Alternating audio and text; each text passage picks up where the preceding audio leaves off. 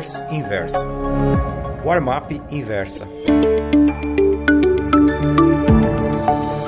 Olá, minha amiga, meu amigo.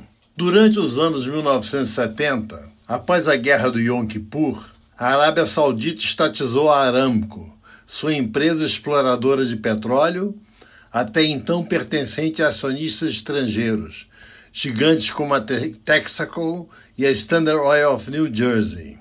Como se tornou uma companhia fechada, sem precisar dar satisfações a ninguém, com exceção da realeza da península, a estatal jamais publicou balanços financeiros. Os números dos ganhos, que todos sabiam gigantescos, eram mantidos guardados a sete chaves. Anteontem, segunda-feira, finalmente saiu o resultado referente a 2018.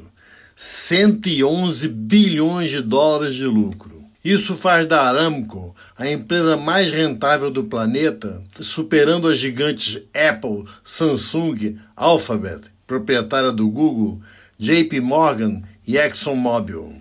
Era inevitável que a Aramco saísse do armário. Trata-se do primeiro passo para a IPO, siga em inglês para a oferta inicial de ações, da petrolífera, o maior lançamento de ações de todos os tempos, que deverá ocorrer em 2021. Nessa oferta pública, a Aramco, que vale ao redor de 2 trilhões de dólares, venderá não mais do que 5% do seu capital, vigésimo esse que corresponde a 100 bi, número quatro vezes superior à maior IPO feita até hoje, da chinesa Alibaba, que captou 25 bilhões em 2014. Se há uma empresa com a qual tenho familiaridade, esta é a Aramco.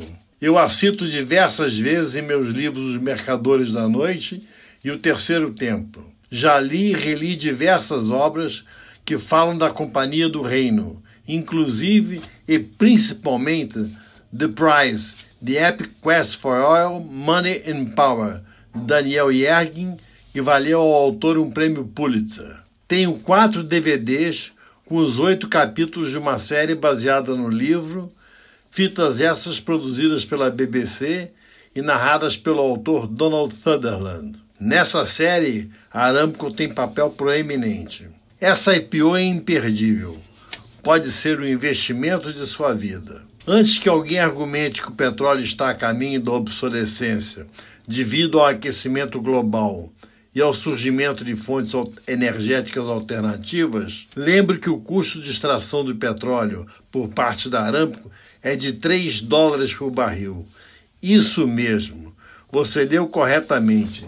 3 dólares. Para efeito de comparação, o Irã produz por 15, o Brasil por 30 e os Estados Unidos por 57. Ou seja, o consumo de petróleo pode desabar, fazendo com que diversos países parem de extrair hidrocarbonetos e a Aramco continuará no mercado. Portanto, essa IPO, além de ser o maior negócio da história, poderá se tornar um dos melhores para quem comprar no lançamento. Você, caro amigo, se quiser, será um deles. Aos poucos, as dificuldades para um brasileiro investir no mercado internacional estão sendo eliminadas. Daqui a dois anos, não deverá haver problema nenhum para que a gente adquira um lote de ações da Aramco no lançamento inicial e participe desse negócio das Arábias.